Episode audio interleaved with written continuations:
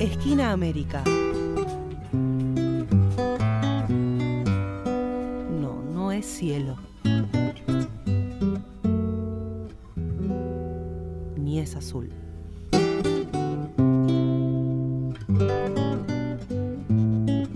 O inventamos o erramos.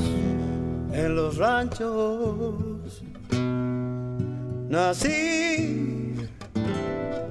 Buscando los, buscando los colores nuestro americano, americanos.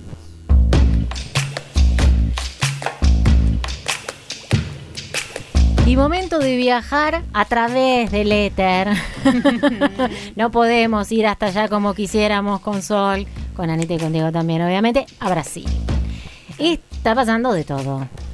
Pasa de todo porque faltan tan solo seis meses para las elecciones presidenciales, Lau. Increíble, qué rápido, ¿no? Como vos decías en el comienzo, está bien, para uno que está desde afuera le parece rápido, pero hasta hace poco tiempo Lula estaba preso. Hmm. Y ahora estamos hablando de este cambio, ¿no? Sí, radical. Digamos, un buen escenario. Bien. Pinta un buen escenario.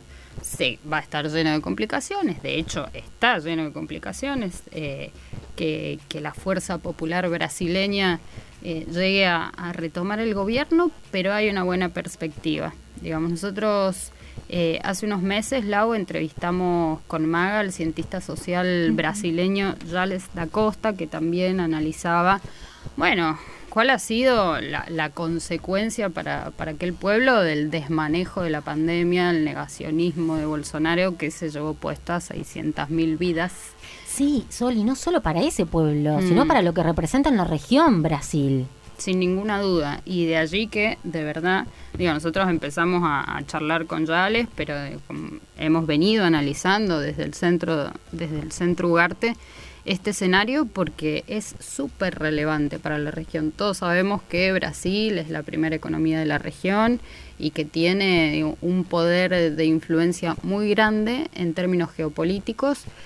Si lo miramos además en una posible alianza con México, con un AMLO en el gobierno, con una Argentina que hemos podido recuperar para, digo, para el proyecto nacional y popular y con estos también, eh, estos cambios que venimos viendo en la región, ¿no? En Chile, Perú, Colombia, que pinta también muy bien. Entonces, eh, de verdad es fundamental lo que sucede en Brasil. Que también, eh, qué lindo eh, fue aquella época donde logramos tener una región con referentes y referentas, ¿no? Que tenían una misma visión de un proyecto, ¿no? Eh, y, y fue algo que no sé si va, va a volver a ocurrir, porque no es tan fácil. No, y si ocurre, digamos que es lo que estamos como avisorando, obviamente es en otro contexto internacional, con otras características también de, de los gobiernos que asumen.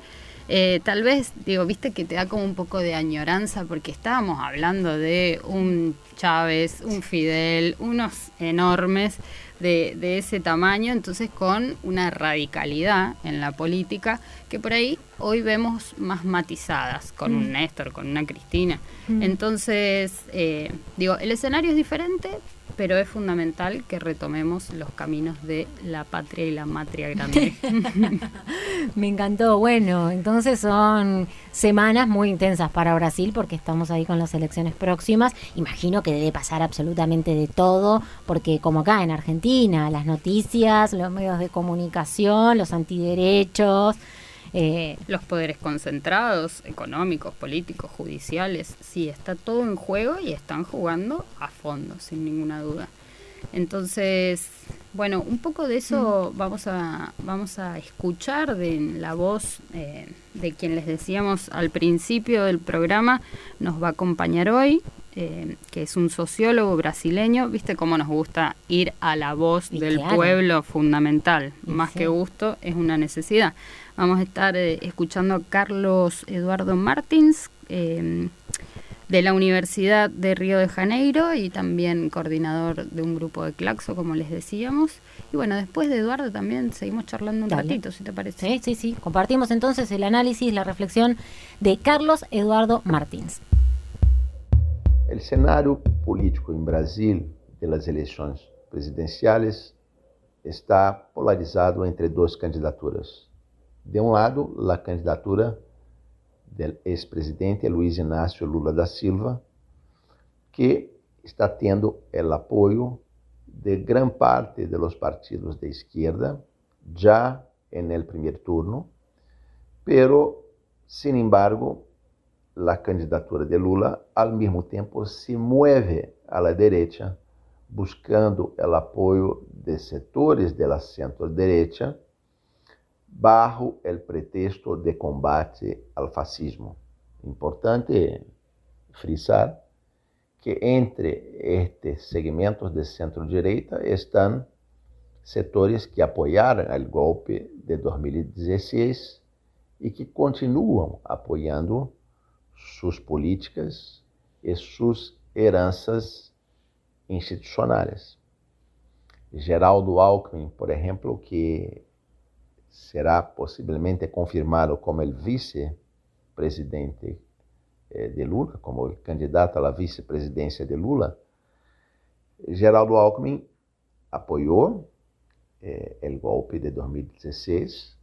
Geraldo Alckmin apoiou a emenda constitucional 95 que estabelece o teto de gastos públicos, solamente variável com a inflação.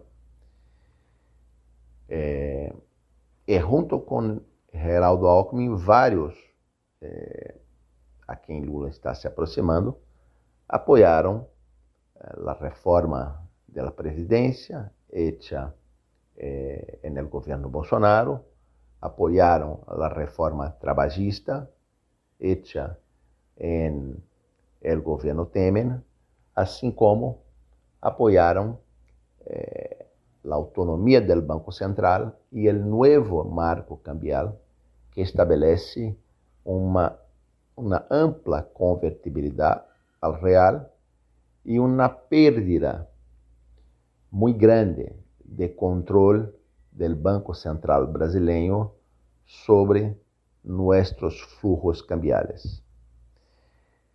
Lula, incluso setores muito vinculados à candidatura de Lula, deixaram eh, circular a informação que o atual presidente do Banco Central, o neto de um viejo conservador eh, vinculado à ditadura de 1964, eh, que é neto deste tipo, Roberto Campos, Roberto Campos Neto, eh, estaria confirmado em um futuro mandato de, de Lula. Entonces, aunque Lula tenha su gran carisma, que lhe dá muita capacidade de manejar, estes movimentos colocam uma grande incertidumbre sobre qual será efetivamente a política pública de um futuro governo Lula, caso este governo efetivamente ocorra. Este governo impulsará planos desarrollistas, este governo impulsará eh, programas uh, sociais substantivos, este governo defenderá nossa soberania ou limitará muito seus compromissos com estas pautas em função de la aliança que está sendo com setores muito conservadores, que incluso abriram o espaço para a ascensão do fascismo em Brasil, com quem depois, depois entraram em contradição em la disputa sobre a hegemonia política do Estado brasileiro. Eh, ao lado de Lula, como seu grande contrincante está Jair Bolsonaro. Jair Bolsonaro expressa a extrema direita e a direita brasileira. Jair Bolsonaro expressa uma aliança entre fascistas e liberais, bajo uma hegemonia fascista, aunque limitada eh, por uma institucionalidade que não está eh, sobre su control eh, en gran parte, eh, pero Jair Bolsonaro expresa essa aliança em um movimento de los fascistas para irem ampliando sua margem de autonomia e de controle sobre o Estado brasileiro. Eh, a disputa eleitoral, segundo as encuestas, favorece neste momento a Lula por uma margem de 10 a 12% em las encuestas de segundo turno, pero eh, eleição com Jair Bolsonaro, uma eleição com os neofascistas, é uma eleição onde muitas surpresas poderão acontecer, onde muitas iniciativas que não se estabelecem dentro das regras e das normas eleitorais convencionais poderão se desarrollar. Exatamente porque os fascistas eh, têm uma estratégia delegada ao poder basada em acontecimentos de grande densidade emocional. Então,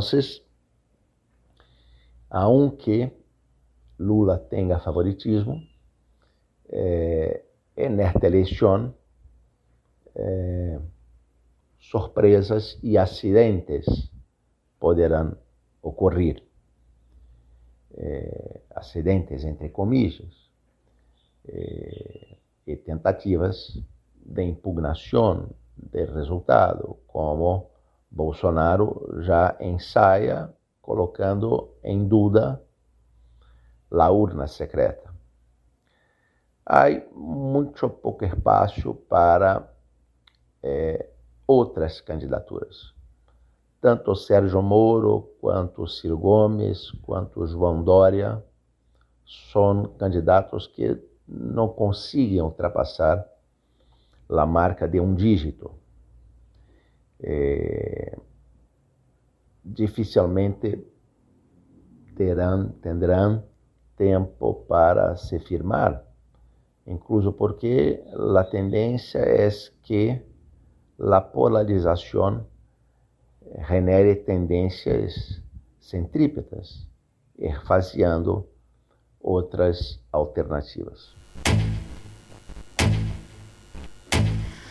Bueno, Lau, escuchábamos, Lau y nuestras audiencias, escuchábamos una voz fundamental, ¿no? La de Carlos Eduardo con su análisis respecto de la situación de polarización política que hay de cara a las elecciones. Eh, y sin ninguna duda, esta polarización es además un fenómeno que venimos observando en la mayoría de las elecciones presidenciales de nuestra región.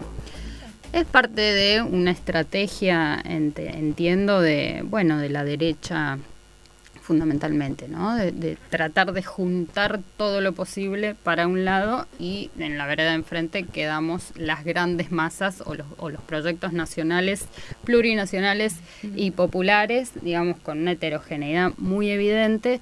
Pero bueno, viste que el discurso de... Em, una suerte de, reavivación de la Guerra Fría, donde lo que digo, donde de un lado aparecería como el comunismo, lo cual es completamente mentira, y del otro lado este arco más de centro y de derecha que procura diferenciarse rotundamente de los proyectos populares, ¿no? Y en ese sentido, bueno, Carlos lo ha explicitado muy bien, me parece.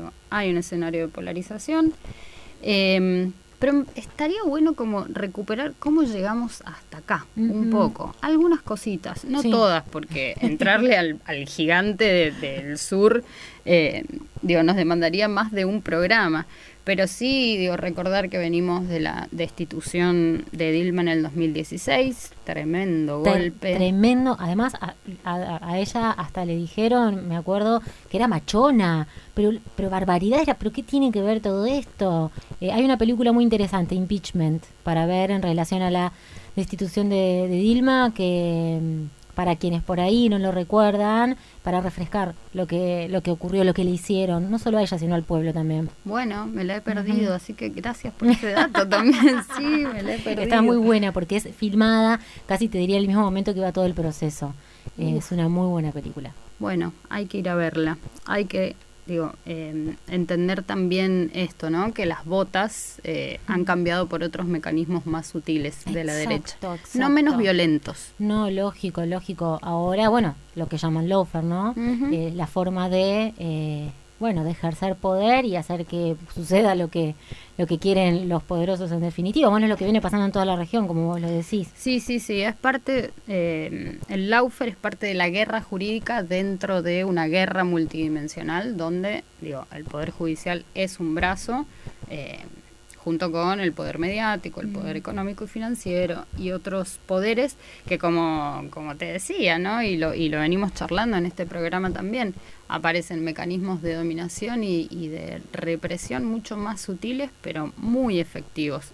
Y bueno, en Brasil se llevó puesto a Lula, además, que estuvo preso durante mucho tiempo digamos, y esto configuró la posibilidad de que esta derecha efectivamente reaccionaria y, representante de los intereses más oligárquicos de, de, Brasil pusiera a Bolsonaro, un ex militar, en el poder, ¿no? Un tipo que es abiertamente neofascista, xenófobo, racista, ultraconservador, en contra de todo lo que huela a pueblo y a diversidad.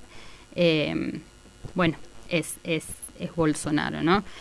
Bolsonaro, además, Lau, tiene una alianza clarísima, no solo con el sector militar, sino con la iglesia evangélica, otro gran brazo de acción en toda la región, con las corporaciones mediáticas y financieras, sin ninguna duda, eh, y con lo que sería como la sociedad rural brasileña, que no tiene ese nombre, pero representa los mismos intereses agroexportadores, concentradores eh, de la riqueza producida en aquel país. Entonces, un tipo neoconservador que ha estado muy, muy eh, cerquita de Trump durante los años de, gobierno de, aquel de aquel neofascista también, eh, gringo, ¿no? Pero bueno, y que justamente con, con la asunción de Biden es como que le tembló un poco el piso a, eh, a Bolsonaro, fue uno de los últimos presidentes en reconocer eh, la victoria de, Biden, em, porque bueno, le ha dolido, no, es una cuestión emocional, pero en contra de, lo que él representa en Brasil, em, viene Biden como en otra línea más del globalismo. Eh, pero sin ninguna duda, digo, Brasil sigue estando subordinado de alguna manera a los intereses del Pentágono y el Departamento de Estado de Estados Unidos muy claramente. ¿Y cómo, qué, se avisora para, para estas elecciones? ¿Sabemos? ¿Tenemos una idea? ¿Está más o menos bien Lula o más o menos mal? Sabemos que el escenario está polarizado. De una.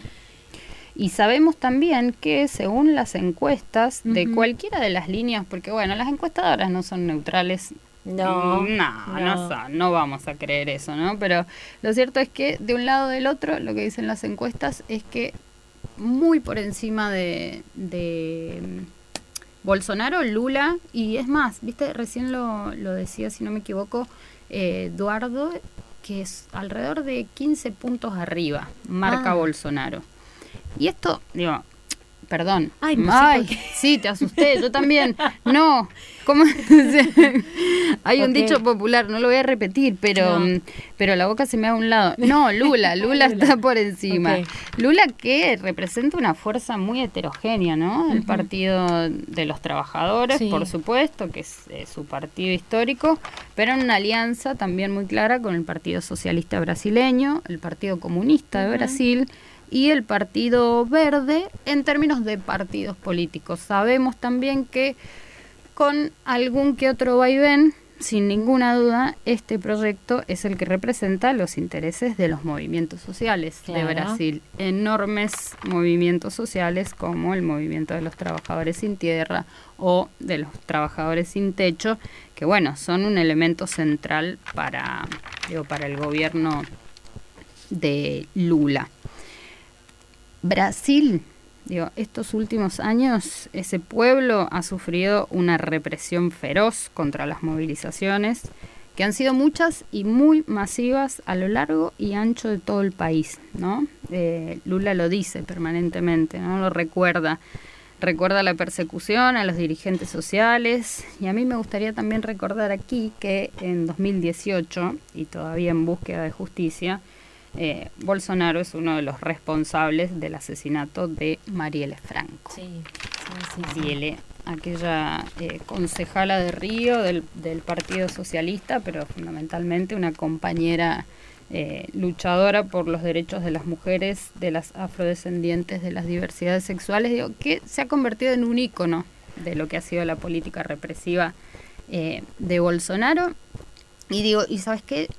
digo, vuelvo a esto porque son elementos que, que me parece que cuando uno los observa sabe sin ninguna duda lo que está del otro lado y lo que representa en contraposición a esto el, el próximo, y lo digo, el próximo gobierno de, de, Lula da Silva, ¿no? Porque estamos hablando de un Brasil que desde el 2018 a esta parte creció el 100% en la tenencia de armas de la sociedad civil, impulsado por, sin ninguna duda, Jair Bolsonaro, que habilitó esto, en contra de las manifestaciones, de las denuncias y del rechazo de organismos de derechos humanos, pero que bueno, por ley habilitó a que su fuerza social, conservadora, reaccionaria, digamos, porte armas eh, y las use de ser necesario, según el mismísimo Bolsonaro, que en esto es una copia de Trump.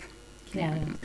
sí han llevado una línea muy, muy cercana, ¿no? Entonces, eh, digamos, hay, hay además un fenómeno de articulación de la extrema derecha global, que tiene tanques de pensamientos como Red Atlas y Fundación Libertad. Nosotros no las conocemos, digo, uno no se preocupa o no sabe evidentemente cuáles son algunos centros donde se articula el pensamiento de derecha y la política, pero está bueno empezar a, ponerles nombres. Ahí confluyen Vox de España, el PAN de México, el Partido Republicano de Chile, el Partido Nacional de Uruguay y Libertad Avanza de mm, Miley. A este sí, lo tenemos muy cerquita y, lo escuchamos, digamos, y entonces eh, lo que viene a representar Lula, sin ninguna duda, es un retorno a la posibilidad de un gobierno democrático, de un gobierno eh, que redistribuye la riqueza y fundamentalmente eh, que reconoce y, sostiene y profundiza los derechos de los y las trabajadoras de Brasil, ¿no? Pero con una perspectiva de integración latinoamericana que, como decíamos al principio, es de un enorme valor para la región, para lo que se viene en tiempos que son jodidos en términos internacionales, muy complicados. Así que bueno, Lau, el escenario es positivo. Ok, bien, me quedo tranquila que el escenario es positivo, pero imagino que lo vamos a transitar seguramente con ahí un poco de con tiros y aflojes, sí, no, sin duda. Ahora, yo creo que también, digo, más allá de, los análisis políticos que uno puede hacer eh, y de cómo se van moviendo las fuerzas, siempre, siempre, indefectiblemente, hay que poner el ojo en la voluntad popular y en las manifestaciones de calle de los pueblos. Porque son la forma de resistencia digo, que históricamente nos ha permitido eh, avanzar en las reivindicaciones propias de las clases trabajadoras. ¿no? Y, en los últimos años el pueblo ha ido a la calle con muchísima fuerza y muchísima masividad en contra de Bolsonaro y, y su política de muerte y su política de privatización y su política de represión permanente. Así que, nada, contamos con ese pueblo con ese pueblo en lucha. Sí, sin lugar a dudas. Aprovecho la oportunidad para, mm, de paso también, decirte a vos, Sol, que en la página de Megafon eh, eh, hay una nota sobre esta película documental que les recomendaba hace un ratito, El proceso, Impeachment, que lo que hace es narrar desde una mirada aguda el detrás de escena del juicio que, que le hicieron a Dilma, primera presidenta mujer de Brasil, ni más ni menos lo que hace es relatar la política judicial del juicio en la Casa de Representantes y luego en el Senado, focalizando en el equipo que conforma la defensa de la presidenta, su abogado, y también dos senadores que luchan también por probar la inocencia de Dilma contra el voto mayoritario del Congreso plagado de corrupción. Cámara en mano, testimonio vivo casi parece, te, te sentís que estás ahí y vivís eh, la injusticia y el poder de esa justicia corrupta que lo único que quiere hacer es quitarla a Dilma diciendo cualquier cosa. Así que les recomiendo que, que, que vean esta película documental porque a veces nos facilita, ¿no? El poder entender qué es lo que pasa acá nomás, ¿no? Porque Brasil lo tenemos cerquita, somos hermanos, ¿no? Eh, pero a veces, bueno, nos cuesta entenderlo y por ahí con, con esta película, con este documental, por ahí clarifica un poco el escenario para quienes no lo tengan claro. Y si no, bueno, para indignarse un ratito y decir, Dilma, te quiero. Excelente recomendación, sin ninguna duda. www.megafonula.com.ar, ahí pueden eh, leer toda la información sobre esta película.